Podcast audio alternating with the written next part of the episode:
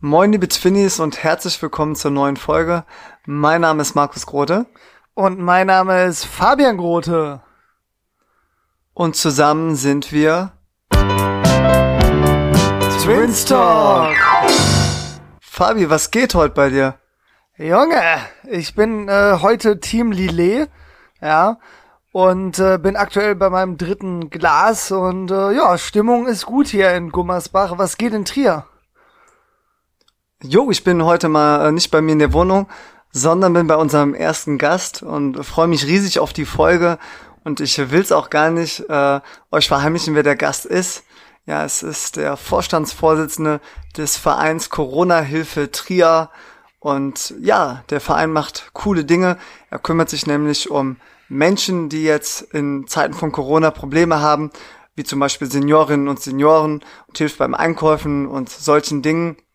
Und tatsächlich auch seit März leitet der Verein eine Corona-Teststelle, in der ich auch äh, ehrenamtlich arbeite. Und vielleicht kennen unseren heutigen Gesprächspartner schon einige. Ja, er war nämlich tatsächlich schon mal im Fernsehen. Mehr wird er wahrscheinlich gleich erzählen. Bitte begrüßen mit uns Paul Fischer. Ja, Woo! Paul, was geht? Ja, grüße euch. Ich freue mich sehr, heute da zu sein. Sehr entspannte Atmosphäre hier mit dir, äh, Markus. Äh, wir sind schön Wein am Trinken, auch bei unserem dritten Glas, wenn ich richtig mitgezählt habe. Und äh, ja, ich freue mich sehr, hier zu sein. Ja, schön, dass du da bist. Also äh, ich sag mal so, wir hatten schon den ersten Konflikt, ob es äh, Rot- oder Weißwein sein soll. Ich bin ja ganz klar Team Rotwein und du bist Team Weißwein, ne? Ja, ich muss sagen, ich habe noch nicht oft Rotwein getrunken, aber äh, wenn ich äh, entscheiden müsste, dann würde ich schon Weißwein wählen, ja. Ja, es ist auch absolut in Ordnung. Fabi, ich glaube, du bist, was, was die Prozente angeht, mit Lillet am, am höchsten, oder? Ähm, bei mir, also ich bin bei der äh, weißen Version, Blanche. Lillet Blanche geht, glaube ich, mit 17% ins Rennen. Ich misch das natürlich. Ich trinke das nicht pur. Ähm, ja, aber 17%. Ja, stabil. Also ich habe 13,5. Ich habe so einen schönen Cabernet Sauvignon aus South Africa, äh, den ich gestellt bekommen habe. Also hier wird man als als Podcaster richtig verwöhnt, wenn man wenn man äh, sich einfach einen Gast einlädt, der einen dann äh, Wein spendiert. Also vielen Dank, Paul. Ist echt cool hier bei dir. Ja, sehr gerne. Freut mich, dass du dich wohlfühlst. ja, Fabi. Und tatsächlich ist es so, dass wir zum ersten Mal einen Gast haben. Bist du ein bisschen nervös oder fühlt sich das für dich an wie eine normale Folge? Für mich äh, fühlt es sich an wie eine normale Folge. Wir trinken Alkohol, ist ja auch die Regel. Wir hatten schon ein sehr nettes Vorgespräch und äh, da hatte ich den Eindruck, der Paul wäre auch nicht abgeneigt, äh, heute mit mir zusammen aufzunehmen. Denn witzigerweise ist der Lillet, äh, so wie ich ihn heute trinke, sein Lieblingsgetränk, ne? Ja, absolut. Lillet, äh, ich ärgere mich gerade so ein bisschen, dass ich äh, Weißwein gekauft habe. ja, ja, nice. Also ich bin, bin auf jeden Fall sehr, sehr zufrieden mit, mit dem Rotwein. Ja, und ich würde sagen, haben, haben wir schon mal äh, so ein bisschen das Eis gebrochen. Äh, jetzt können wir mal so ein bisschen reingrooven in, in den Podcast. Ja, Paul, ich hab, hab dich ja gerade schon so ein bisschen angekündigt. Ja, und ich würde sagen, äh, nimm die HörerInnen gerne mal mit. Also wir gendern hier manchmal auch ein bisschen. Okay. wir ähm, versuchen Und wir, wir versuchen's. Ähm, ja, und erzähl doch mal so, äh, wie, wie ist es dazu gekommen, dass du diesen äh, Verein gegründet hast? Paul, wie alt bist du überhaupt? Ich bin 20 Jahre alt. Und ja, jetzt zur zweiten krass, Frage. Also ich glaube, ich glaub, mit 20 hat noch nicht jeder einen Verein gegründet. Ich hatte zwei. Ja, mit 19 habe ich den, mit 19 habe ich den gegründet, aber jetzt bin ich 20, ja. Ja, nice. Und äh, hast du, bist du morgens aufgewacht und dachtest mir, boah, was mache ich heute mal einen Verein gründen oder war das von langer Hand geplant? Also zunächst erstmal, wenn ich äh, hier am Reden bin, meine ich natürlich auch immer das andere Geschlecht. Wenn ich beispielsweise äh, Helfer sage, meine ich natürlich die Helfer und Helferinnen. Nur ähm, ist es, glaube ich, deutlich besser für den Gesprächsfluss, wenn ich einfach so spreche, wie ich gerade am Sprechen bin. Also sollte sich niemand ausgegrenzt fühlen. Wir sind auch, äh, oder es sind in der Teststelle auch jetzt beispielsweise überwiegend Mädels da und die sind natürlich ganz genauso angesprochen wie die Jungs. Ähm, ja, also äh, ich war gerade fertig mit der Schule und da ging das ungefähr los mit dem mit dem Lockdown und mit den ganzen Maßnahmen, die dort getroffen worden sind. Und ich hatte eigentlich vor, irgendwas in die Selbstständigkeit zu starten. hatte das dann aber in dieser Zeit für nicht die beste Idee gehalten, jetzt irgendwie, ich sag jetzt mal, geschäftlich irgendwo einzusteigen. Und weil ich mich auch sozial gern engagiere, haben wir dann eben natürlich alle zusammen entschieden, mit den sieben Gründungsmitgliedern, die es am Ende gab, einen Verein zu gründen und den Leuten zu helfen, die es nicht so einfach haben, wie wir es hatten. Und äh, ja, das war eigentlich schon die ganze Idee dahinter. Ja, mega. Ich glaube, da, da freuen sich viele, viele Menschen, dass, dass du diese Entscheidung getroffen hast. Und äh, natürlich äh, bitte alle weiblichen Hörer, ähm, fühlt euch angesprochen. Und ich muss auch sagen, in der Teststelle sind extrem viele Mädchen. Ich habe auch das Gefühl, die, die haben einfach ein besseres Gespür fürs Testen. Die können besser die, die Nase bearbeiten. Die, die, die Nasenform abschätzen und gehen dann schön mit den Stäbchen rein. Vielleicht sind da die, die, die männlichen Tester etwas grober. Aber bei mir hat sich zumindest auch noch keiner beschwert. Nur ein paar mussten he echt heftig niesen. Aber ich habe das mal drauf geschoben, dass die einfach empfindlich sind. Ja, ähm, Fabi, wie, wie sieht das denn bei dir aus? Hast, hast du schon äh, jetzt mal so mehrere Tests durchlaufen und falls ja, hast du das Gefühl, dass Frauen besser testen als Männer? Also witzigerweise ja. Äh, natürlich haben wir hier ähm, ja bei mir in Gummersbach auch einige Teststationen. Ich persönlich ähm, gehe immer ins Bowling Center Oberberg und ähm, da ist eine Beobachtung, die glaube ich auf sehr viele Teststationen zutrifft. Es arbeiten wirklich sehr viele junge Menschen und mit jung meine ich äh, also oft deutlich unter 30, teilweise auch wirklich erst um die 20. Und ähm, ja, vom, vom Anteil her auch mehr Frauen. Also würde ich schon sagen, 70, 80 Prozent Frauen. Sprich, ähm, ich habe nicht mitgezählt, aber ich glaube, ich habe fünf Tests gemacht im Bowling Center Oberberg und vier davon bei äh, Mädels, so zwischen 20 und 25 alle. Und äh, ja, beim letzten Test war ein äh, junger Typ dran, auch Anfang 20 vielleicht, und das war bis jetzt der Schlimmste. ja, krass. Okay, Fabio, können wir mal eine Umfrage zu machen. Aber es geht ja auch heute ein bisschen um unseren Gast, den Paul, der sich extra die Zeit genommen hat. Äh, ja, Paul, ähm, wie würdest du sagen, so dass das Durchschnittsalter von, von den Helfern äh, bei dir in der Teststation? Also die allermeisten sind, wie Fabian eben auch schon gesagt hat, so zwischen, äh, zwischen 20 und 30. Ähm, wir haben natürlich auch immer wieder welche unter 20 oder über 30, keine Frage. Aber das Durchschnittsalter liegt auf jeden Fall so, ich würde sagen 24, 25 ist so das Durchschnittsalter. Und ja, ich glaube, damit sind auch die Gäste ganz zufrieden, weil das eine sehr offene und entspannte Atmosphäre ist. Wir haben ein sehr, sehr gutes Team, die sich alle sehr gut verstehen. Und äh, ja, ja, also das kann ich absolut bestätigen. Ähm, ich bin da ja über die Ehrenamtsagentur reingekommen und ja, da, da läuft Musik im Hintergrund. Es ist ein junges Team, gute Stimmung. Es ist auch kein Stress. Also es ist wirklich manchmal so, dass das da Schlangen sind äh, von so vielen Leuten, dass die mal eine Stunde warten müssen, bis sie dran sind. Es läuft ja ohne Terminvergabe in der Teststation und trotzdem, ähm, ja, in der Regel sind die Menschen nett, halten Abstand und ja, es wird auch von, von Paul oder von, von anderen des Vereins kein Druck ausgeübt. Und ja, das, das macht einfach Spaß, da zu arbeiten. Und ja, ich glaube, das, das ist auch die Hauptsache. Äh, deswegen, äh, Paul, Riesenkompliment, dass, dass, dass das alles so gelingt. Ähm, und jetzt vielleicht mal eine, eine schöne Frage. Was war so das Positivste, was du bisher erlebt hast im, im Rahmen entweder der Teststation oder allgemein des Vereins? Gut, also in der Teststation muss man natürlich dazu sagen, dass äh, jeder dort mit einem mit einem Hintergrundgedanken oder mit einem klaren Ziel hingeht. Entweder man will in die Außengastronomie oder man möchte irgendwo ins Krankenhaus reinkommen. Im Verein sind wir da breit aufgestellt und da sind halt die schönsten Erlebnisse, wenn man einfach äh, Menschen helfen konnte, die vielleicht sonst oder höchstwahrscheinlich sonst keine Hilfe bekommen hätten. Und äh, da trifft man im Rahmen der Vereinsarbeit häufiger auf große oder größere Dankbarkeit als jetzt in der Teststelle. Was ja auch klar ist, weil man eben, wenn man äh, beispielsweise einen älteren Mann oder eine ältere Frau über Monate hin begleitet hat und äh, beispielsweise die Arzttermine ausgemacht hat oder irgendwas in der Wohnung repariert hat, ähm, Essen gekocht hat oder wenn, wir hatten ja auch schon äh, einen Schlaganfallpatient äh, dann dabei war, äh, ein ausländischer, wenn man sich dann um die ganze Abwicklung gekümmert hat äh, ins Krankenhaus Ähm, da ist natürlich die äh, Dankbarkeit am Ende äh, deutlich größer, weil man auch einfach eine persönliche Bindung aufbaut zu den Menschen. Und ähm, ja, ich würde sagen, dass die größte Dankbarkeit im dem Rahmen der eigentlichen Vereinsarbeit äh, da ist. Was nicht bedeutet, dass in der Teststelle äh, niemand dankbar ist, aber man hat halt zu vielen, die in der Teststelle, äh, zu, die in die Teststelle kommen, nicht jetzt die allergrößte persönliche Bindung, weil es eben sehr viele Teststellen gibt und häufig einfach nur mit dem Ziel dorthin gegangen wird, um beispielsweise in der Außengastronomie äh, oder in der Innengastronomie mittlerweile was trinken oder essen gehen zu können.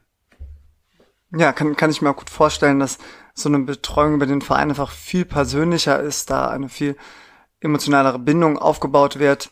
Ja, was, was mich und wahrscheinlich auch die äh, HörerInnen interessieren wird, ist, wie, wie viele ähm, Personen lassen sich denn äh, pro Tag testen und wie, wie sind so die Öffnungszeiten von der Teststelle?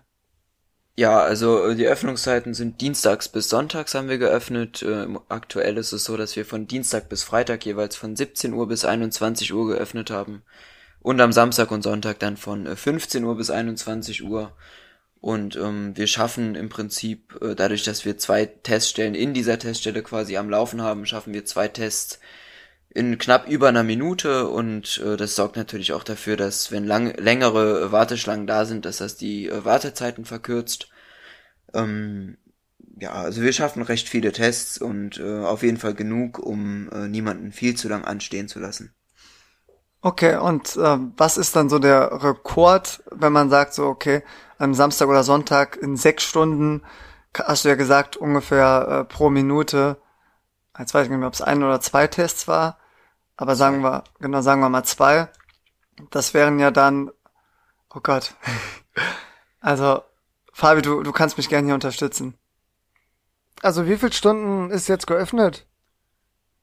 Sechs Stunden am Samstag oder Sonntag. Und zwei pro Minute. Also sechs, ja. Ja, also 60 Minuten das, hat eine Stunde. Mal sechs ähm, sind wir schon mal bei 360. Und das dann mal zwei, oder? 720 äh, Tests könnten da durchgehen, wenn alles optimal läuft. Boah, okay, aber das wäre natürlich Dauerstress. Ich schätze mal, es werden ungefähr die Hälfte sein, oder? Ja, es ist in etwa äh, in etwa die Hälfte. Also es ist natürlich auch so, dass äh, nicht durchgehend in diesen sechs Stunden immer Leute anstehen. Man muss sich auch vorstellen, dass wenn wir um 15 Uhr öffnen, kommen halt die meisten, ich sag jetzt mal ab halb vier, vier äh, kommen die dann eingetrudelt und dann gegen Abend wird's meistens mehr. Ähm, zwei Tests pro Minute machen wir auch nicht von 15 bis 21 Uhr. Das ist ja, ist auch praxisfern. Also, ja, also zwischen drei und 400 Tests sind, sind recht starke Tage. Und ähm, das hängt auch immer davon ab, vom Wetter, von den, auch von den äh, Verordnungen natürlich, wofür man überhaupt alles einen Test braucht. Aktuell ist es in Rheinland-Pfalz jedenfalls so, dass man für die äh, Außengastronomie keinen Test mehr benötigt. Wenn man, wenn sich das jetzt mit dem guten Wetter kombiniert, ist es logischerweise so, dass weniger Leute einen Test brauchen und dass es dann eher die sind, die äh, vorausschauend denken und einen Notfallplan brauchen, falls es irgendwie anfängt zu regnen, dass sie doch noch rein können. Ähm, deswegen haben wir im Moment eine eher ruhige Phase. Aber äh, ja, also an starken Tagen kommen wir, äh, gehen wir schon Richtung 400 Tests. Okay, also schon ordentlich. Ja, ähm, was mich jetzt noch interessieren würde, also Fabi, willst, willst du jetzt erstmal eine Frage stellen oder soll ich hier munter weitermachen? Ich möchte auch ich, keinen Monolog führen. Ich glaube, für die Abwechslung äh, würde ich nochmal zwei Fragen stellen, Paul. Ähm, die eine so ein bisschen allgemeiner und auf Organisationsebene. Ähm, ihr arbeitet ja ohne Terminvergabe, sprich man kommt auf gut Glück und hat äh, eventuell auch längere Wartezeiten. War das eine bewusste Entscheidung? Habt ihr da abgewogen Aufwand Nutzen und äh, steht ihr immer noch dahinter? Also wollt ihr das auch zukünftig weiter so handhaben? Ja, also das ist eine gute Frage. Das war ganz bewusst so entschieden aus dem Grund, dass als wir die Teststelle aufgemacht haben, gab es bis dato jedenfalls hauptsächlich Teststellen, die mit Terminvergabe gearbeitet haben. Die meisten davon waren teilweise bis auf vier Wochen ausgebucht. Das bedeutet, wenn man sich jetzt vorstellt, jemand möchte irgendwie spontan äh, ins Krankenhaus, weil irgendein Notfall ist, dann war erstmal keine Möglichkeit da, äh, einen Test zu bekommen. Und dann haben wir halt gesagt, jeder soll die Möglichkeit bekommen, einen Test zu haben. Logischerweise gibt es Warteschlangen, wo man sich auch dann hinten einreiht. Aber es ist jedenfalls nicht so, dass man äh, vier Wochen im Voraus wissen muss, wann man mal einen Test brauchen könnte. Und dadurch, dass sich die Verordnungen ja immer so entwickelt haben, dass man für Aktivitäten, die man eher spontan plant. Also wenn man jetzt abends in die Stadt geht, beispielsweise, das ist eine Sache, die selten vier Wochen vorher geplant wird, ist es äh, durchaus sinnvoll, wenn man eine Teststelle hat, zu der man einfach gehen kann. Ob man jetzt nun länger wartet oder nicht, das ist natürlich ein anderes Paar Schuhe. Aber eine Stunde in der Teststelle irgendwie äh, mal äh, anzustehen, weil man beispielsweise mit der Familie essen gehen möchte, ist natürlich durchaus besser, als äh, in den nächsten vier Wochen gar keinen Termin zu bekommen. Daher war das eine ganz bewusste Entscheidung und wir stehen auch bis heute voll und ganz dahinter. Wir hatten auch schon Fälle mit äh, familiären Notfällen, wo wir dann äh, einfach äh, aus Menschlichkeit Leute vorgezogen haben. Äh, da war beispielsweise letztens ein Fall, da war, lag der Opa im Sterben. Der hatte mich dann angerufen, ob es eine Möglichkeit gäbe, sich noch testen zu lassen. Und in Absprache mit den anzustehenden Personen habe ich das dann abgeklärt und weil das natürlich überhaupt kein Problem war, haben wir die dann vorgezogen und so konnte er dann eben noch am selben Abend zu seinem Opa ins Krankenhaus. Und das sind halt so Punkte, die natürlich schwer möglich sind, wenn man auf eine Terminvereinbarung setzt, weil das häufig online äh, stattfindet und dann auch gar keine Kontaktmöglichkeit da ist, äh, vielleicht früher einen Termin zu bekommen. Und deswegen sehen wir das auch noch heute als die beste Lösung, auch wenn das natürlich zwangsläufig dazu führt, dass man auch mal ruhigere Phasen hat. Ja, Paul, vielen Dank für die äh, ausführliche Antwort. Ähm, ist auf jeden Fall für mich nachvollziehbar. Jetzt wie angekündigt die etwas persönlichere Frage. Ähm, du hast ja letztes, oder ich weiß nicht genau wann, aber als du 19 warst, hattest du den Verein gegründet, schon ein bisschen Verantwortung übernommen. Mittlerweile bist du ja 20 Jahre alt und äh, organisierst ja auch weiterhin vieles mit in der Teststation und äh, übernimmst Verantwortung. Ähm, und da würde mich interessieren, ob du das Gefühl hast, ähm, ja, dass dein Alter dann Kriterium ist. Also, dass du mit 20 ähm, ja vielleicht anders wahrgenommen wirst als eine ältere Person, die äh, viel ehrenamtlich aktiv ist und da auch Verantwortung übernimmt. Ja, also es ist natürlich ein, ein, ein Punkt, dass man eben so jung ist und das macht, das ist schon richtig dadurch, dass wir in, mit der Vereinsarbeit über die Zeit überzeugen konnten und sehr viele Leute hatten, denen wir geholfen haben, ist es, wie man sich wahrscheinlich vorstellen kann, den allermeisten egal, wer das am Ende führt. Solange äh, ein positives Ergebnis dabei rauskommt, dass man zum Beispiel jemandem helfen konnte, es, man stößt immer auf Probleme, wenn man, wenn man eben jünger ist und dann eben beispielsweise Sachen einführt oder in Gesprächen ist mit äh, mit Menschen, die in einer höheren Position sind, ob es jetzt im öffentlichen Dienst oder in privaten Unternehmen ist, das ist schon richtig. Aber ähm, am Ende ist jeder, der vor einem sitzt, vor einem steht und mit einem redet, ja auch sich darüber bewusst, äh, mit, mit wem man dort spricht. Und wenn Fragen sind, bin ich halt in dem Moment dann der Ansprechpartner. Das hat Vor- und Nachteile. Der Vorteil ist natürlich, dass man äh, in vielen Fällen einfach, wenn jüngere Menschen eine Frage haben, dass man eben da sehr gut darauf reagieren kann, weil man die Situation nachvollziehen kann. Nachteil ist gewisserweise, dass man in gewisser Weise, dass man äh, sel selten ernst genommen wird, wenn wenn beispielsweise Probleme auftreten. Aber auch das kriegt man äh, kriegt man gut gehandelt und auch dazu muss man in der Lage sein, damit umzugehen, wenn man sowas macht. Und auch da wächst man natürlich dann mit der Erfahrung. Also da äh, ergeben sich jetzt keine Riesenprobleme draus. Es ist natürlich im Alltag so, dass man häufig, ich sag jetzt mal, unterschätzt wird, wenn man sowas macht, weil eben viele 20-Jährige oder auch 19-Jährige in, in dem Alter andere Sachen machen und dann im Bereich der Selbstständigkeit äh, unterwegs zu sein, sorgt natürlich immer dafür, dass man auch mal Gegenwehr kriegt in der Form, dass man nicht äh, unbedingt ernst genommen wird, aber ich habe da jetzt noch nie irgendwie ein Projekt dran scheitern gesehen oder so. Also es hat alles so geklappt, wie ich es mir vorgestellt habe. Ja, also Fabi, ich kann, ich bin, bin da ja vor Ort, ich, ich kenne den Paul ja und weiß, wie er da agiert in der Teststation und das ist wirklich äh, à la Bonheur. Also sagt man das so? Weiß ich nicht. Das ist schon in Ordnung, ne? Ist schon, nee, also er, er tritt wirklich sehr, sehr kompetent und, und sachlich auf und auch, auch bestimmt. Also das ist so, man, man merkt auch, er hat ein enormes Fachwissen, wenn es darum geht. Es gibt ja dann wirklich welche, die sagen, oh, ist das ein PCR-Test? Ist, ist ein PCR-Test nicht das einzige Gute und so? Und dann hat der Paul genau die richtigen Informationen immer parat, kann die dann auch wirklich äh, super vortragen und hat dann auf, auch auf jede Frage eine Antwort. Und ja, dann ist das Alter egal, wenn, wenn man seine Fragen kompetent beantwortet bekommt, äh, dann, ja, dann nimmt man die Person ernst, egal wie alt sie ist. Wenn ich noch was ergänzen darf, Ähm, zu dem Thema ist es natürlich so, wenn man etwas jünger ist, dann ist es besonders wichtig, äh, sich sehr gut zu informieren in den Bereichen. Wenn man jetzt ein bisschen älter ist und vielleicht über auch einen gewissen Erfahrungsschatz äh, verfügt, mit den Leuten auch aufgewachsen ist, die jetzt vielleicht äh, vor mir stehen, dann ist es durchaus so, dass davon ausgegangen, dass man davon ausgeht, dass derjenige sich dann mit diesen Sachen auskennt. Ähm, es ist in meinem Alter besonders wichtig, dass man über alle Sachen doppelt und dreifach gut Bescheid weiß, weil man eben häufig mit, äh, mit Fachwissen äh, überzeugen muss, wenn bestimmte Fragen auftreten, damit man, äh, damit die, die Gegenseite oder die andere Seite in dem Fall auch das Gefühl hat, dass sie gut beraten ist. Das ist natürlich nicht so, wenn man jetzt irgendwie einen Älteren vor sich äh, stehen hat. Da geht man in erster Linie davon aus, dass er weiß, was er tut, weil man davon ausgeht, dass er das schon länger tut. Auch wenn das nicht unbedingt der Fall ist, macht es dennoch den Eindruck. Also ist äh, gut informiert zu sein immer immer gut, aber auch das gilt natürlich für alle Bereiche. Also wenn man irgendwas macht, sollte man immer gut informiert sein.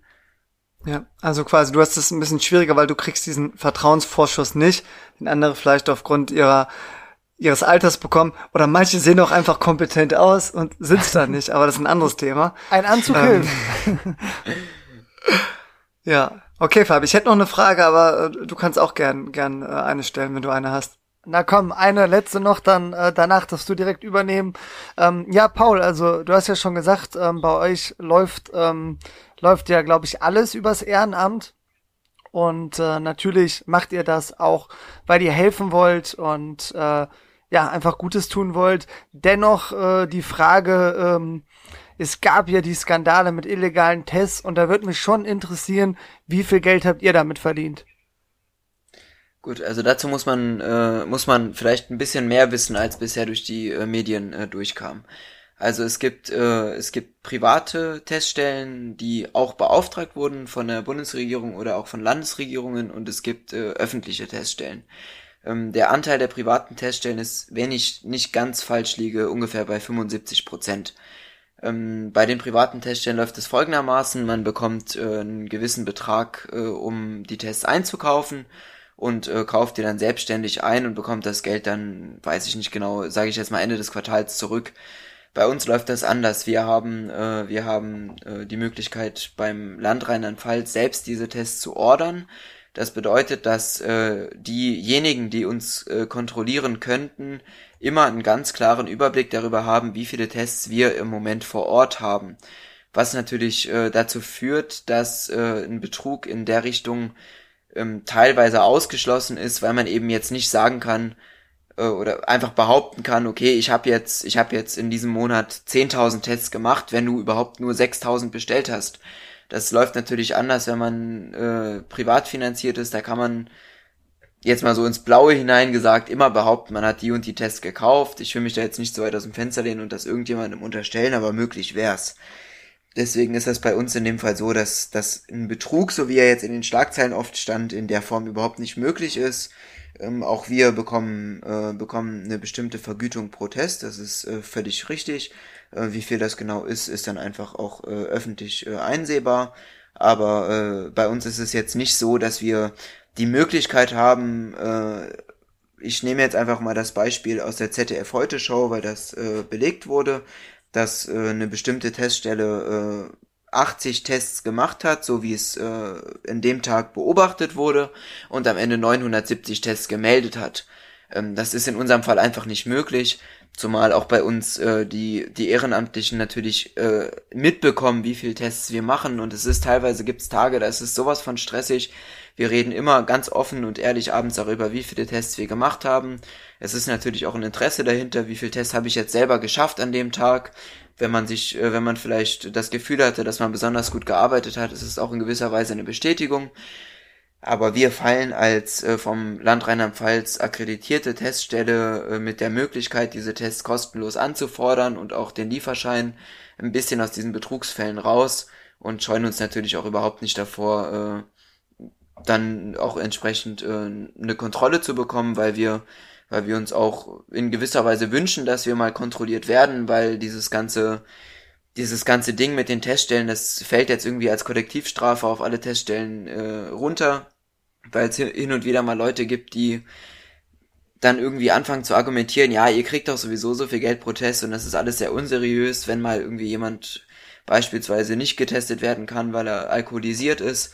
Und da, äh, das finde ich halt sehr schade, dass das irgendwie so als Kollektivstrafe runterfällt, weil wir halt alles äh, offen und ehrlich machen. Und deswegen wäre es im Grunde für uns ganz schön, wenn mal jemand vorbeikäme und sich das anschauen würde, weil wir sehr, sehr viel Arbeit und Mühe in die ganze Dokumentation stecken, sehr viel Arbeit da reinstecken, dass die Arbeitsatmosphäre stimmt und äh, wir uns äh, alle Mühe geben, dass das alles so korrekt wie möglich ist. Und von daher wäre eine Kontrolle in der Richtung für uns eine ganz positive Sache, weil wir äh, in dem Fall die einmalige Gelegenheit äh, hätten, äh, offiziell und öffentlich unter Beweis zu stellen, dass das bei uns so nicht läuft. Und ähm, ja, deswegen fühle ich mich jetzt auch von diesen Vorwürfen überhaupt nicht angesprochen. Dass man eine Vergütung für eine errichtete Arbeit bekommt, ist äh, gängige Praxis. Jeder bekommt einen gewissen Stundenlohn, wenn er arbeitet. Die einen mehr, die anderen weniger, hängt von der Arbeitsleistung und von der Qualität ab. Bei uns ist das nicht anders. Und äh, das ist auch überhaupt nicht verwerflich, solange man eben äh, in der Richtung nicht betrügt. Und äh, wir tun das nicht und deswegen äh, sehen wir das auch als vollkommen angemessen, dass wir dafür etwas bekommen weil nicht äh, in jedem Bereich verlangt werden kann, dass man alles umsonst macht.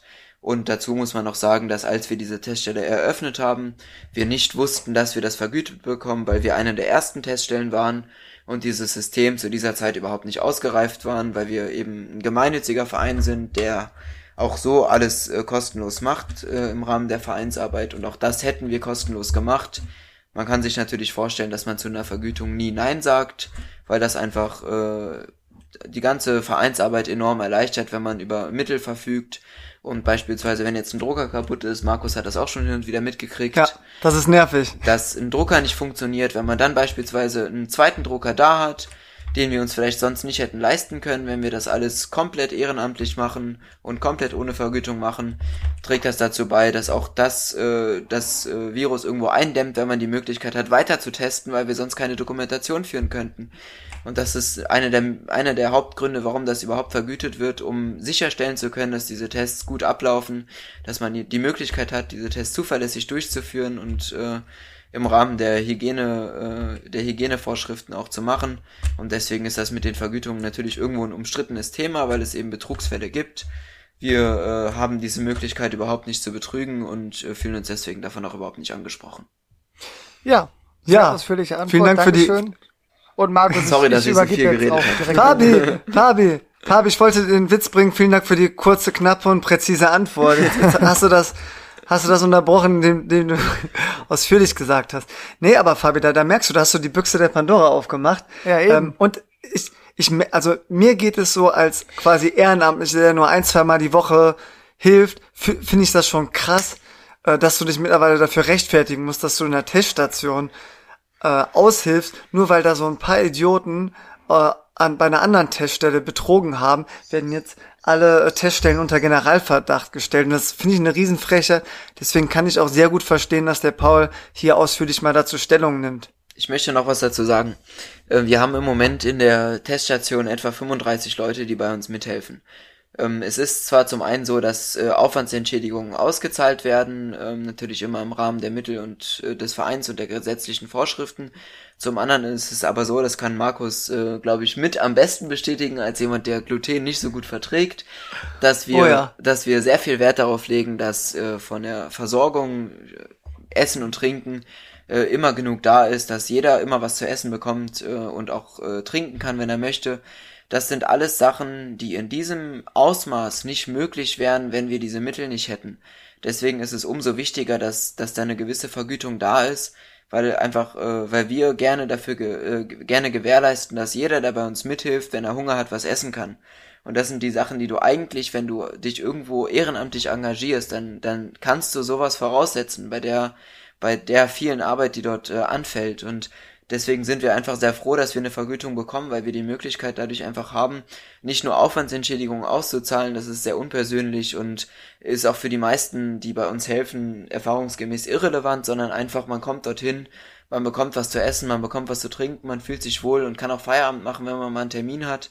Alles Sachen, die schwieriger möglich wären oder auch überhaupt, überhaupt nicht möglich wären, wenn, wenn es so eine Vergütung nicht gäbe ähm, soll bedeuten, dass äh, so eine Vergütung, die ist sich nicht einfach aus den Fingern gezogen worden, wie es dargestellt wird. Es hat alles Gründe. Ähm, natürlich hört das auf, wenn man betrügt, aber das, wie gesagt, das ist nicht unsere Intention dahinter. Ja, also Fabi, da kann, kann, kann ich eine lustige Story zu erzählen. Also das ist wirklich so, äh, ich glaube, besser als in einem Hotel, wenn man wenn man da an der Teststelle aushilft. Und an dieser Stelle möchte ich äh, ganz liebe Grüße an den Uwe ausrichten. Äh, Absolut. Genau, der, der, das ist Wahnsinn. Wir, wie können wir 30 Minuten über die Teststelle reden, ohne den Uwe zu erwähnen. Er ist quasi, man, man kann sagen, ähm, ja, im Prinzip neben dir der, der, der immer da ist, oder? Ja, also Uwe ist äh, rein von den äh, Strukturen her gesehen der stellvertretende Vorsitzende des Vereins. Uwe kümmert sich äh, darum, die Teststelle äh, in der Örtlichkeit am Laufen zu halten äh, trägt einen großen Teil der Organisation bei und ihm, äh, er ist quasi dafür verantwortlich und es liegt ihm auch sehr am Herzen, dass sich jeder wohlfühlt, gerade im Bereich äh, auf äh, Versorgung. Mein Part ist eher der äh, Buchhaltungs- und organisatorische Teil und ähm, ohne Uwe wäre das alles äh, nicht möglich und äh, Uwe äh, hat häufig sehr gute Ideen und äh, äh, kann auch beispielsweise sehr gut kochen und äh, schafft es auch so, dann äh, jeden zufriedenzustellen, ob Allergie, ob keine Allergie und ähm, ist ein wesentlicher, wesentlicher Teil des Ganzen und ich bin sehr froh, dass er da ist, weil er in diesen Stellen, in denen ich vielleicht an meine Grenzen komme, äh, ist er da und andersrum ganz genauso. Wir sind ein sehr gutes Team und ich glaube, das ist einer der Hauptgründe, warum das so gut läuft, weil wir eben einen Teil haben, das bin ich, der die Organisation stemmt, und zum anderen Teil den haben des Uwe, dass äh, die Versorgung läuft, dass immer alles schön äh, sauber ist, dass man sich an die Hygienevorschriften halten kann, dadurch, dass er häufig vier, fünf Stunden vorher da ist und sich um alles kümmert und äh, ja, das ist eine, das ist eine Arbeit, die in 50-50 aufgeteilt wird, die aber sehr, sehr gut funktioniert. Ja, auf jeden Fall, das kann, kann ich absolut bestätigen. Und es ist auch einfach schön, die, die beiden zusammen als Team zu sehen, weil ich glaube, wenn, wenn das nur einer von den beiden alleine macht, dann ist das halt auch die, die Last auf den Schultern zu tragen, ist, ist wahrscheinlich sehr, sehr groß. Und ich muss sagen, äh, ich kenne kaum einen Ort, wo ich als Zöliakie Betroffener äh, also Vorteile habe gegenüber anderen. Also Fabi, du kennst das ja, wenn wir in Restaurants sind, müssen wir ständig gucken, dass wir überhaupt was zu essen bekommen, ja. Und weißt du, wie das da aussieht beim Uwe? Besser. Da, da, ja, Fabi, also komm, komm gern mal vorbei, weil es ist so, ähm, er kocht dann wirklich frisch, also er macht sehr viel mit Reis äh, und kann dann super variieren. Also wirklich, du kannst dir aussuchen, was du willst. Du kriegst frisches Gericht gekocht, meistens auch so ein bisschen äh, bevor die Teststelle schließt, hast du schon dein Gericht, da kannst dann also kurz vor Feierabend schon essen und alle anderen kriegen dann halt so, ich sag mal, äh, die anderen richtig leckeren Sachen. Aber äh, man fühlt sich da schon so äh, ein bisschen bevorzugt. Und ja, ich sage immer aus Spaß, das ist auch der Hauptgrund, warum ich zur Teststelle komme. Einfach weil der Uwe so gut kochen kann. Äh, deswegen, also das ist, ist eine super Teamleistung zwischen Paul und Uwe. Ja, und es ist einfach schön zu sehen, äh, wie, wie die beiden es schaffen, jetzt den, den Verein äh, am Leben zu halten. Und Fabi, es werden noch immer mehr Ehrenamtliche, einfach weil sich das natürlich auch rumspricht, dass man nicht nur helfen kann, sondern auch einfach äh, die Wertschätzung bekommt durch, durch sein Ehrenamt, die man sich Und dadurch äh, auch erhofft. Wertschätzung durch Essen.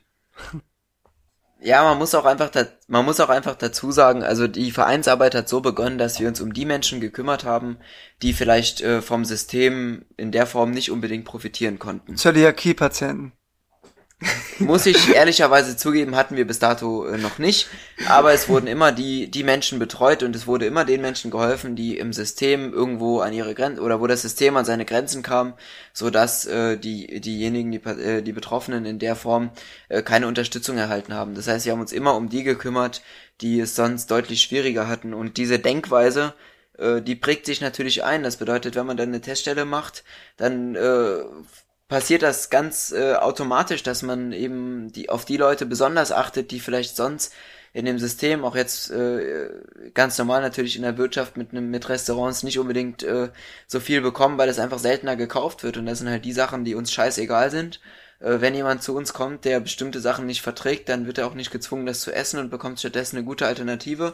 Äh, aus meinem Standpunkt her sogar eine bessere Alternative als äh, absolut als äh, als als den Normalpunkt und äh, diese Denkweise, die ähm, die macht halt total Sinn, weil das halt ein Punkt ist, der der sonst total total äh, anderen Leuten am Arsch vorbeigeht. Also es ist, man nickt das immer damit ab, dass es ja so wenige gibt und die werden sich schon irgendwie organisieren können. Aber gerade für die Leute dann da zu sein und äh, so zu organisieren, dass sie sich mindestens genauso wohlfühlen wie alle anderen auch, trägt auch einfach zur guten Stimmung des Teams bei. Und das ist, äh, wie jeder bei uns im Team merkt, das Aller, Allerwichtigste. Sobald wir merken, dass sich jemand nicht wohlfühlt, äh, wird was geändert. Äh, wir hatten auch schon Teststellen an anderen Orten und äh, jetzt äh, jüngstens ist eine Teststelle äh, aufgelöst worden, weil sich einer unserer ehrenamtlichen Helfer äh, nicht mehr wohlgefühlt hat. Und auch wenn das alles schön und gut war und sich sonst jeder wohlgefühlt hat, ist das äh, ohne mit der Wimper zu zucken abgebrochen worden, weil es äh, einfach nicht gepasst hat.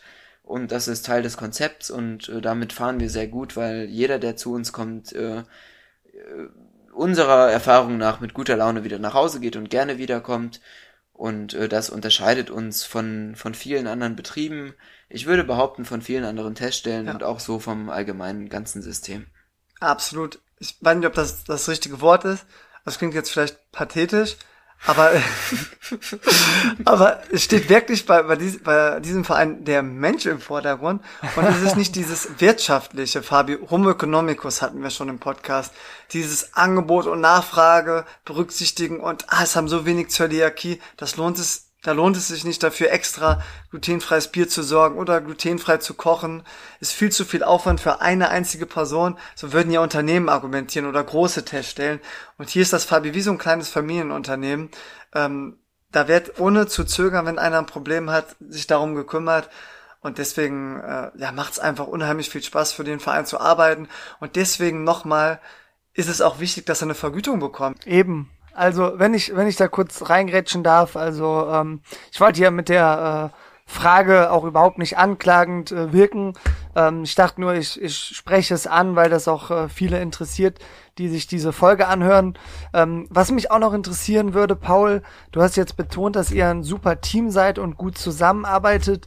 Wie war denn so die Zusammenarbeit mit den Behörden? Hattet ihr das Gefühl, dass die Bürokratie euch entgegengekommen ist, dass die auch begeistert waren? Cool, da sind ein paar Leute, die wollen helfen, die wollen was machen. Oder wurden euch da auch Steine in den Weg geworfen? Ja gut, also jeder, der schon mal in, in Deutschland irgendetwas beantragt hat oder in irgendeiner Form irgendwas wollte, der äh, wird mitbekommen haben, dass es äh, mit der Bürokratie in Deutschland so ist, dass es alles sehr kompliziert ist. Das war in unserem Fall nicht anders.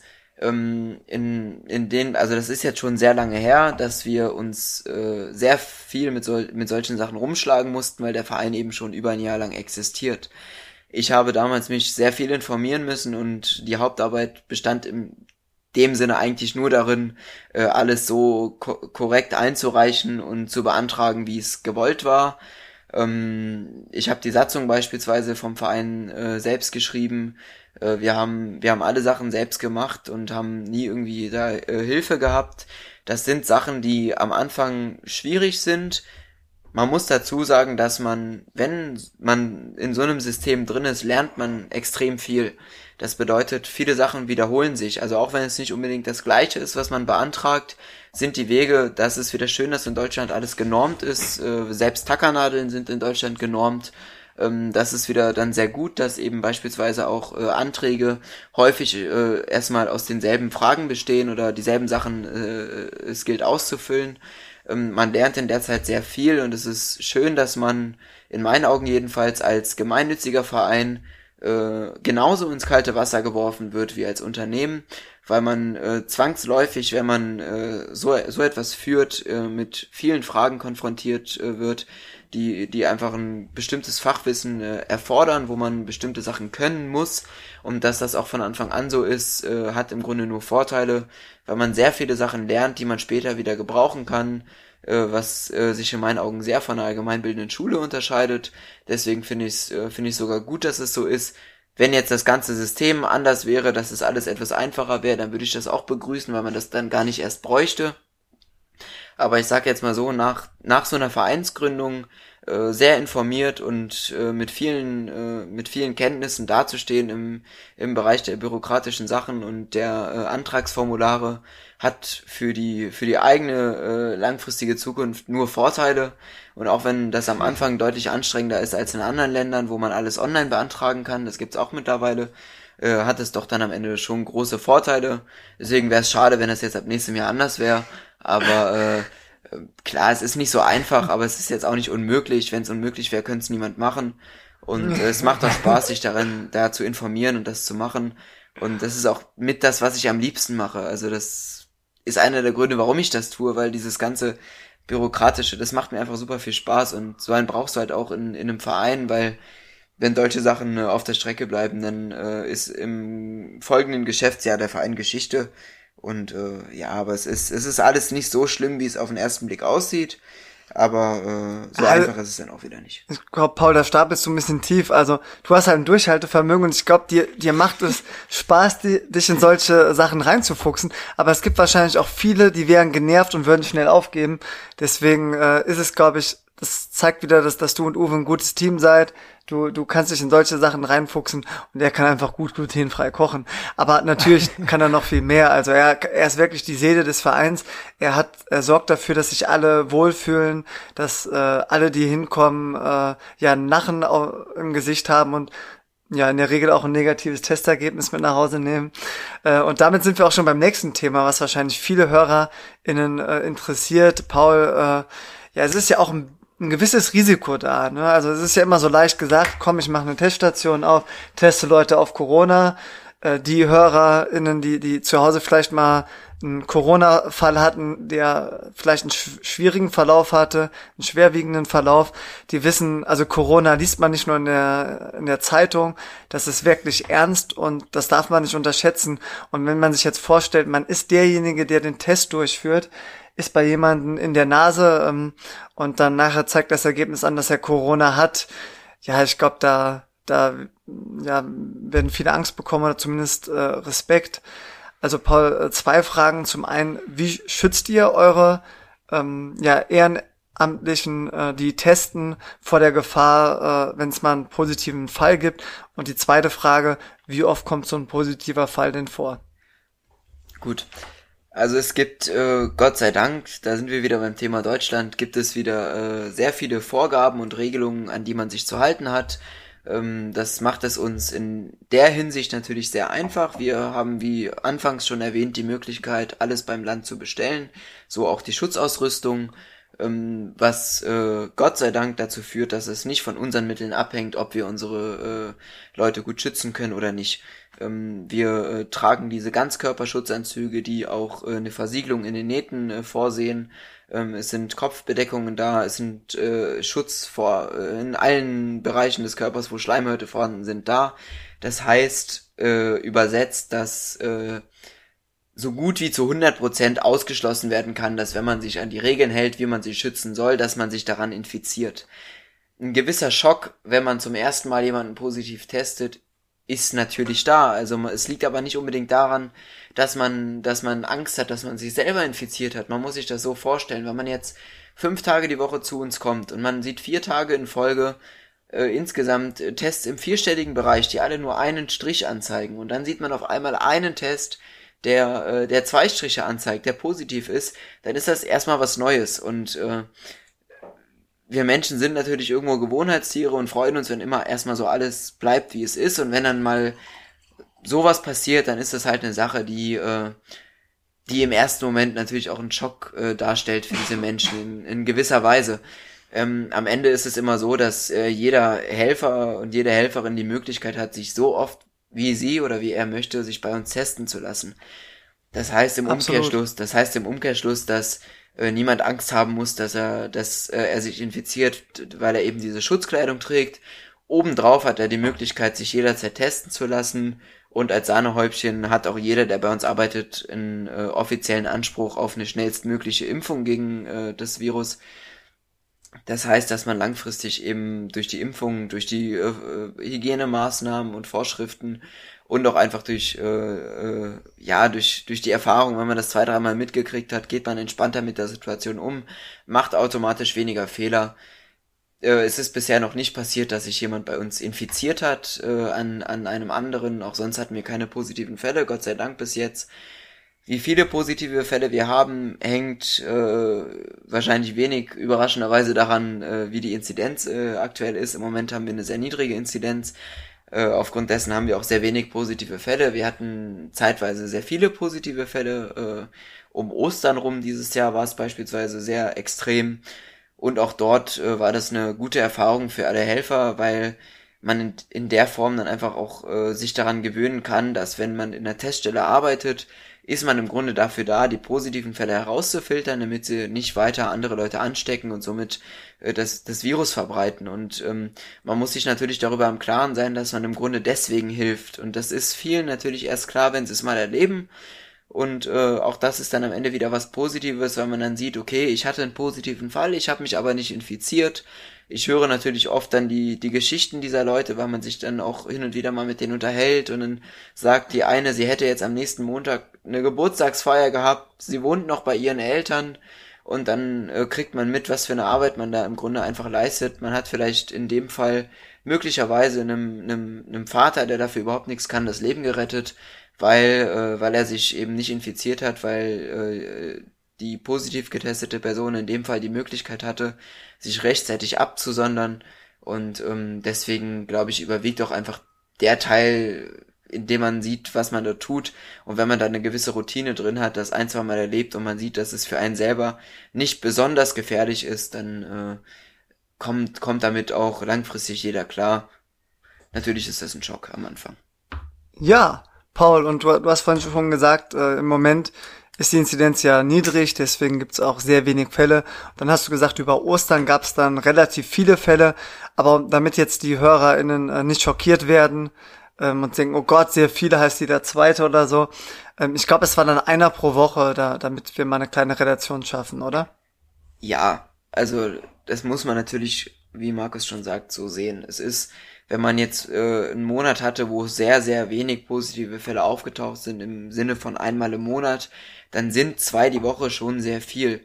Ähm, man muss dazu auch sehen, wenn sich jetzt eine Familie bei uns testen lassen kommt und einer davon ist positiv und die wohnen alle im selben Hausstand und dann sind auf einmal alle drei positiv, dann sind das natürlich viele, aber sie wohnen eben alle im selben Hausstand und damit ist die, die Wahrscheinlichkeit, dass sie sich gegenseitig angesteckt haben, natürlich sehr hoch und in dem Fall ist die Inzidenz auch nicht mehr so nicht mehr so äh, ausschlaggebend, weil wenn ich mich äh, in einem Haushalt äh, aufhalte und dort jemand ist jemand positiv und ich infiziere mich an bei dieser Person, dann äh, spielt das nicht unbedingt eine Rolle, wie viele Leute draußen rumrennen, die dieses Virus in sich tragen, sondern dann liegt das einfach daran, dass man sehr viel Zeit zusammen verbracht hat. Aber ja, viele positive Fälle ist gemeint im Sinne von ein bis zwei die Woche. Mehr hatten wir bis jetzt im Durchschnitt noch nicht und aktuell ist es so, dass wir jetzt schon eine längere Zeit keinen positiven Fall äh, hatten, was nicht bedeutet, dass wir es vernachlässigen, uns zu schützen, weil uns allen natürlich bewusst ist, dass es jederzeit wieder vorkommen kann. Ja. Und man wird sich ärgern, wenn man das vernachlässigt und am Ende tritt ein positiver Fall auf, der vielleicht nicht so häufig vorkommt. Und deswegen wird nach wie vor natürlich sehr streng darauf geachtet, dass äh, man diese äh, dass man diese Vorschriften befolgt, weil es auch äh, gut für einen selber ist. Aber äh, wirklich viele positive Fälle haben wir derzeit nicht.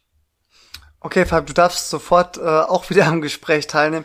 Aber um das jetzt mal wirklich für alle klar zu machen, damit äh, ja da keine Missverständnisse aufkommen. Also wir haben ja gesagt, pro Woche werden mal locker 1000 getestet, teilweise auch 1500 oder äh, mehr, je nachdem wie viel los ist.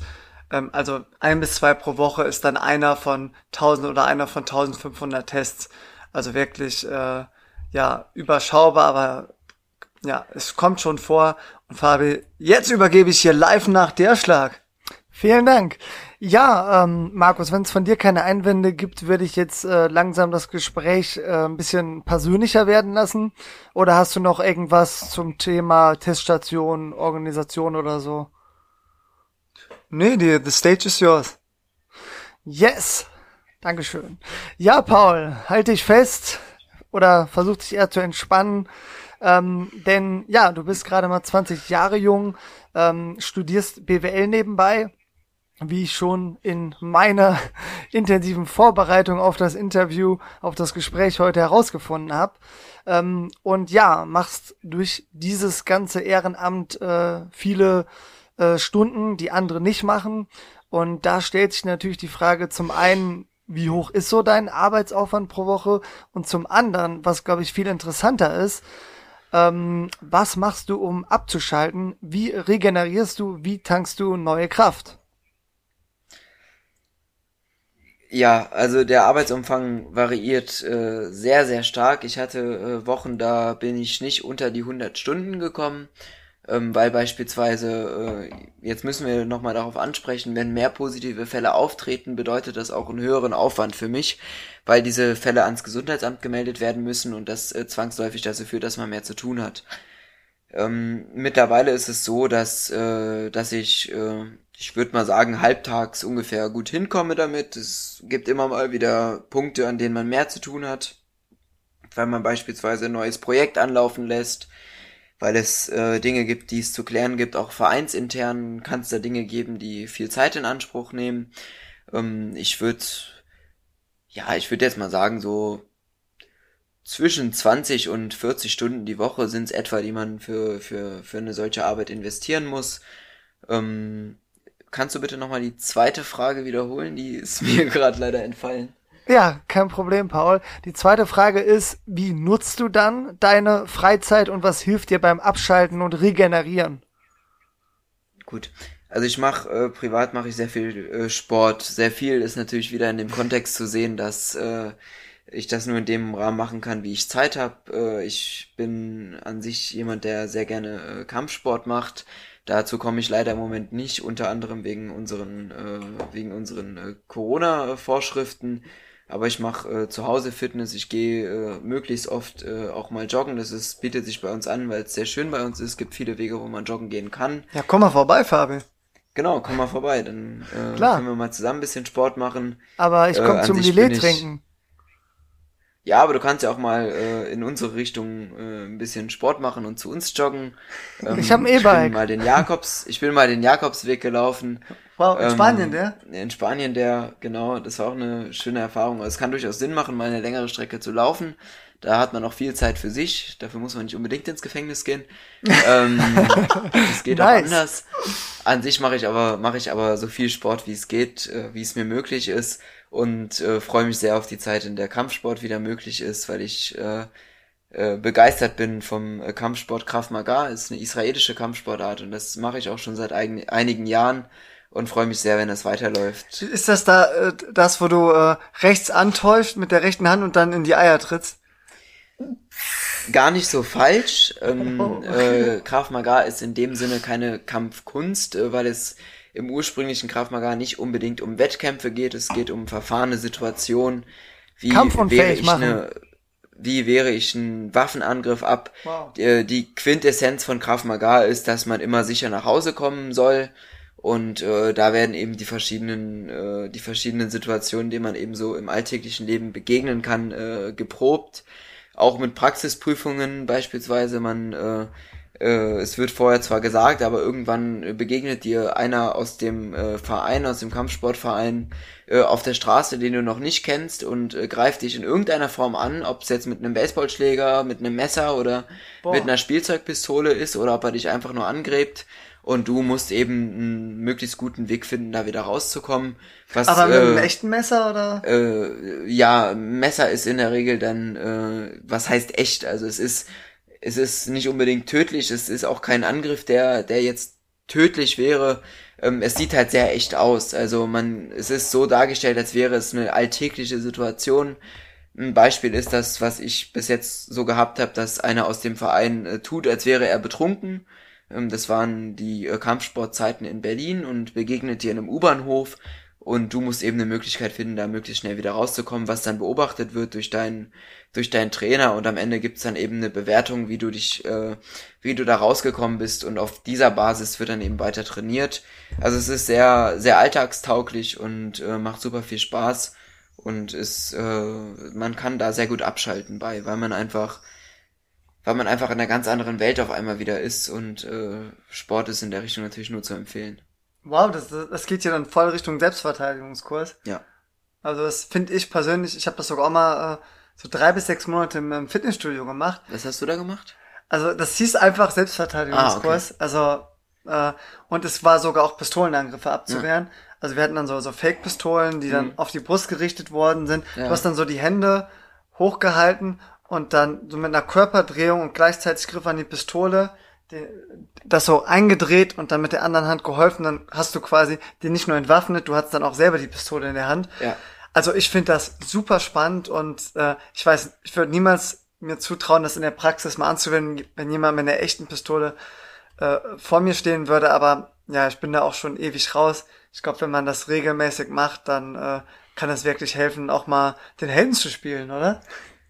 Ja, äh, es ist es ist äh, gut für die äh, eigene Sicherheit einfach. Also es ist nicht so, dass man das jetzt jeden Tag äh, anwenden muss oder auch möchte, aber es ist gut, das im Hinterkopf zu haben, äh, bestimmte Fähigkeiten auf Lager zu haben, die man vielleicht irgendwann mal braucht, wenn es wirklich nicht anders geht. Auch wenn es das letzte Mittel ist, äh, ist natürlich sehr gut. Äh, ja, und es ist halt auch einfach der Sport, der es, der es am Ende schön macht. Was hältst du davon, Fabian? Machst du, hast du auch mal sowas gemacht oder ist das Ja, jetzt nicht also- so dein Bereich?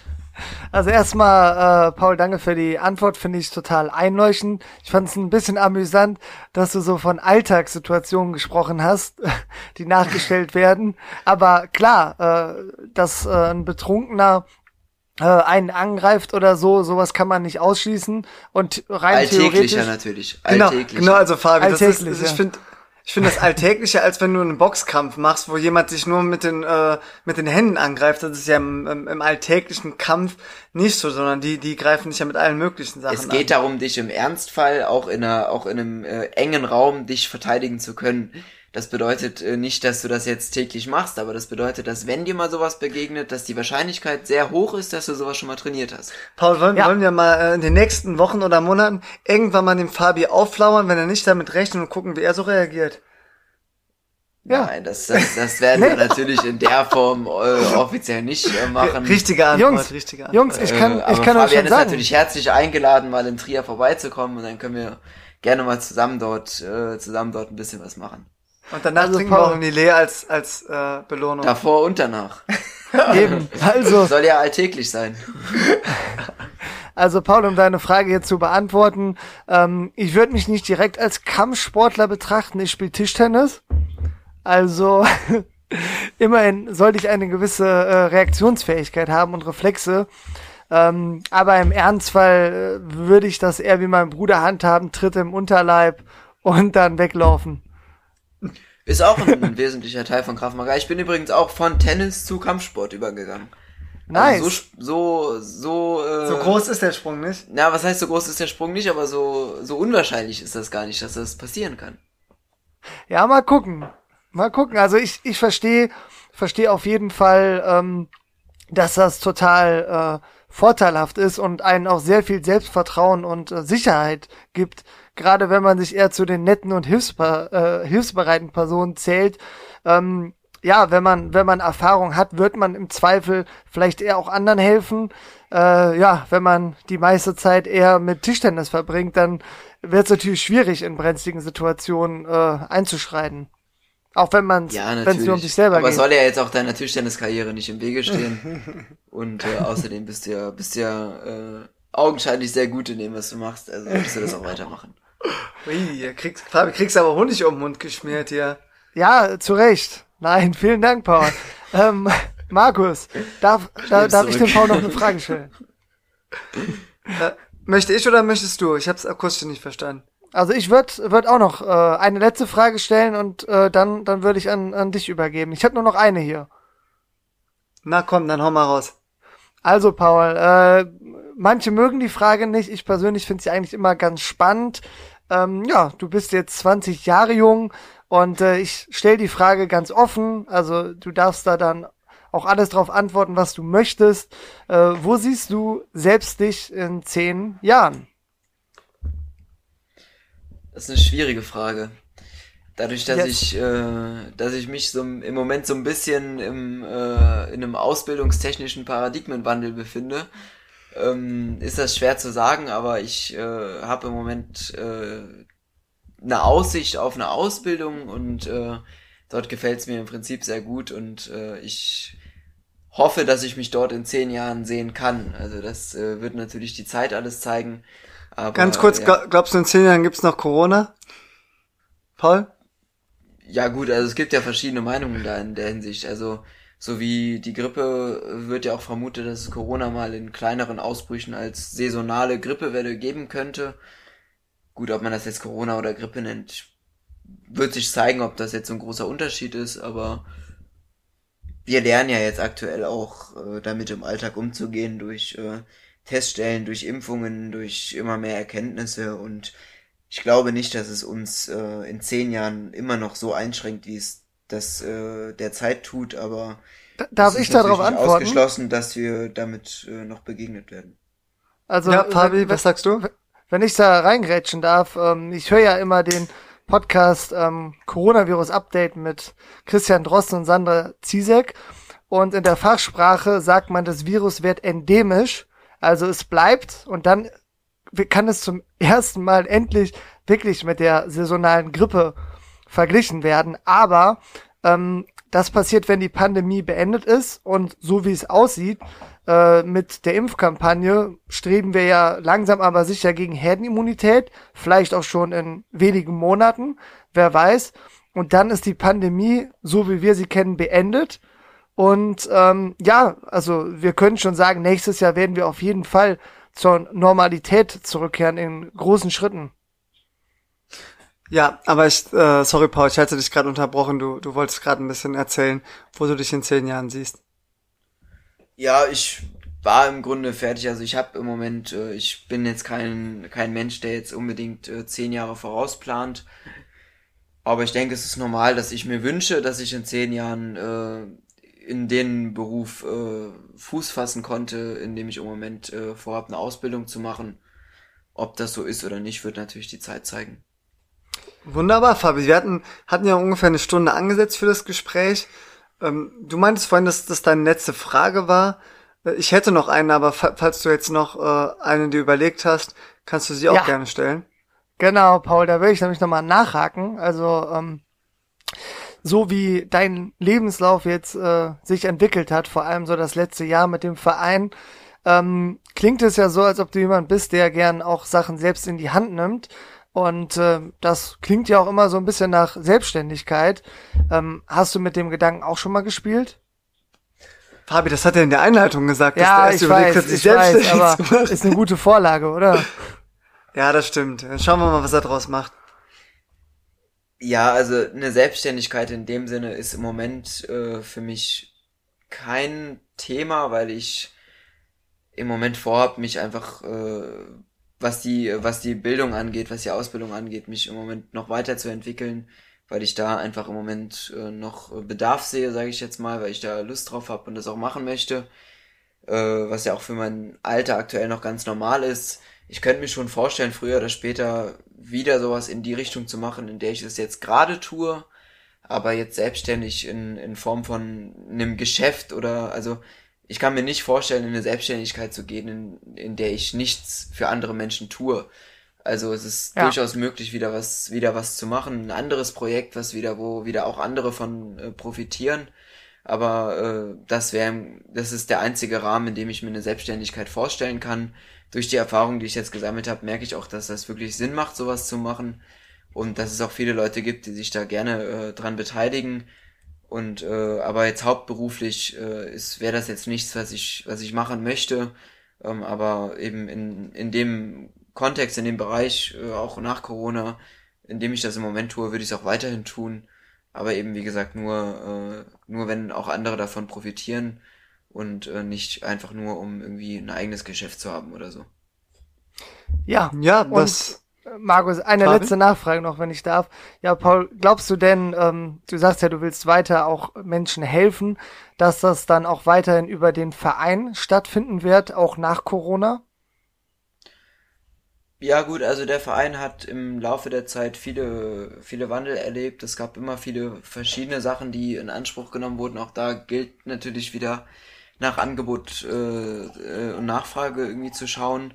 Ähm, in der Zeit, in der äh, unser äh, liebes Impfzentrum leider nicht so zentral war, wie es sich viele gewünscht haben, gab es wieder welche, die dort nicht hingekommen sind. Da haben wir uns dann um den Transport dorthin gekümmert. Und äh, es ist durchaus möglich, auch den Zweck eines Vereins zu ändern. Ähm, was äh, heißt, wenn wir irgendwann mal eine gute Idee finden sollten, was wir in Zukunft tun werden, kann es durchaus sein, dass es über den Verein läuft. Nicht unbedingt unter dem Namen Corona-Hilfe Trier, nicht unbedingt im, im Bereich der, äh, in den Bereichen, in denen wir es im Moment tun, aber äh, auch da kann ich mir vorstellen, dass es weiterhin im, in dem gleichen Verein läuft. Ja, Fabi, ähm, und da, das kann ich wirklich bestätigen. Also es ist faszinierend, äh, wie, wie, wie schnell ein Wandel stattfindet im Verein. Ich erinnere mich daran, als ich angefangen habe, da gab es noch nicht das QR-Code-Verfahren, sondern du musstest wirklich 15 Minuten im Wartebereich Platz nehmen und dann wurde dir das Testergebnis ausgedrückt, ausgedruckt und du hast es dann äh, in die Hand bekommen und mittlerweile ist jetzt auf QR-Codes ähm, umgestiegen. Es wird die äh, App im Nu verwendet und ja, Fabi, du lässt dich testen, äh, dann gehst du von der Teststation weg und hast nach 15 Minuten das Ergebnis. Also das ist deutlich effizienter, finde ich.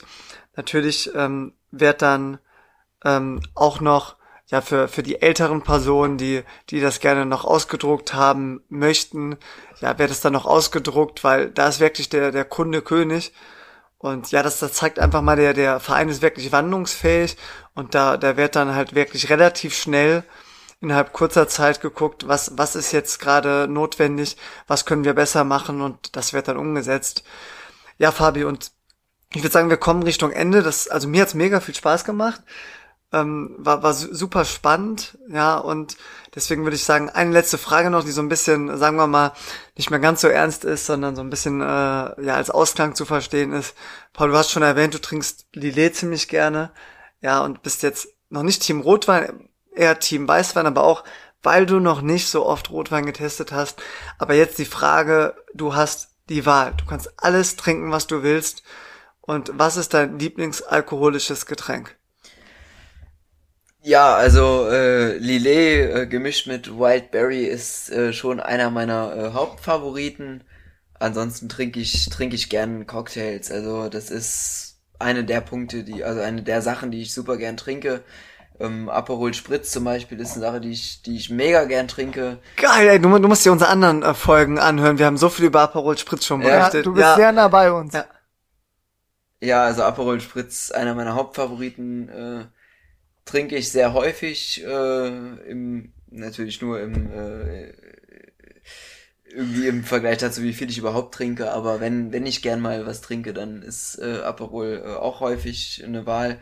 Aber ansonsten ist Lele äh, mit Wildberry schon einer der Hauptfavoriten, würde ich sagen.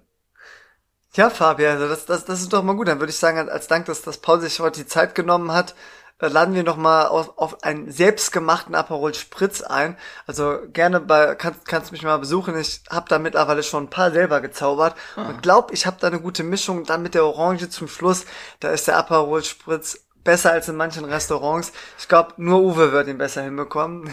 Ist wahrscheinlich auch äh, Geheimnis, was, äh, wie viel du genau reinmachst, ist oder? Ist absolutes Geheimrezept. Aber ich glaube, bei Aperol Spritz kann Uwe nicht mal so richtig mithalten. Also ich glaube, also Uwe ist ja nicht ganz so in dem, in, in diesem Metier drin. Also auch doch schon, ja, was so, was Getränke angeht schon, aber ich sage jetzt mal so, Aperol Spritz ist, glaube ich, jetzt nicht so das, was er machen würde, wenn er müsste, äh, ich glaube, da kannst du ihm schon das Wasser reichen. Ja, also ich, ich kann, kann ihm ja auch mal einen zaubern und äh, wenn es ihm schmeckt, kann ich mich mal revanchieren und ihm das Rezept verraten.